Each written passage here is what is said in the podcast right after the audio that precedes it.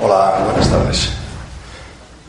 Bueno, yo creo que ha sido un partido muy irregular, ¿no? Eh, me da la sensación también de fruto de dos situaciones. Las alturas de temporada que estamos, yo creo que de los nervios de ambos equipos, ¿no? Por lo que estábamos disputando en este partido. Habría que analizar cuarto por cuarto, yo creo que lo habéis visto.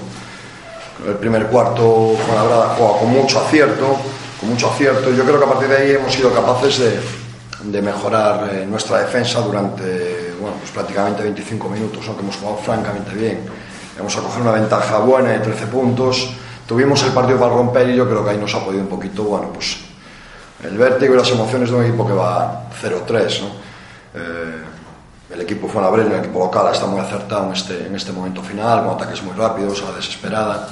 Pero bueno, también creo que hemos tenido luego la fortaleza ahí al final para tener paciencia, calma, anotar. Y bueno, creo que llevamos una victoria merecida. Yo voy a pedir, por favor, que digáis vuestro nombre y vuestro medio de las preguntas.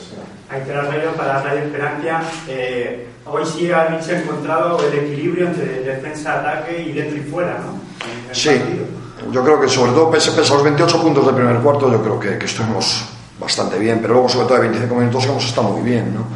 que, que era lo que pretendíamos y, y en ataque, bueno, pues ha aportado todo el mundo, ¿no? no solo la gente de fuera, sino la gente de dentro, no solo la gente de dentro como hasta ahora, sino la gente de fuera. Creo que ese equilibrio sí ha sido, sí ha sido fundamental, ¿no? y sobre todo, eh, después de ese inicio yo creo que creer, ahí hemos tenido fortaleza mental para no vernos eh, superados, ¿no? cuando estás con, con tres derrotas seguidas, tienes tu casillero en blanco, eh, pues 8 puntos te parecen 80. Yo creo que ahí el equipo ha estado, ha estado bien, hemos remontado y a partir de ahí hasta estos últimos cinco minutos finales yo creo que hemos sido dueños del partido.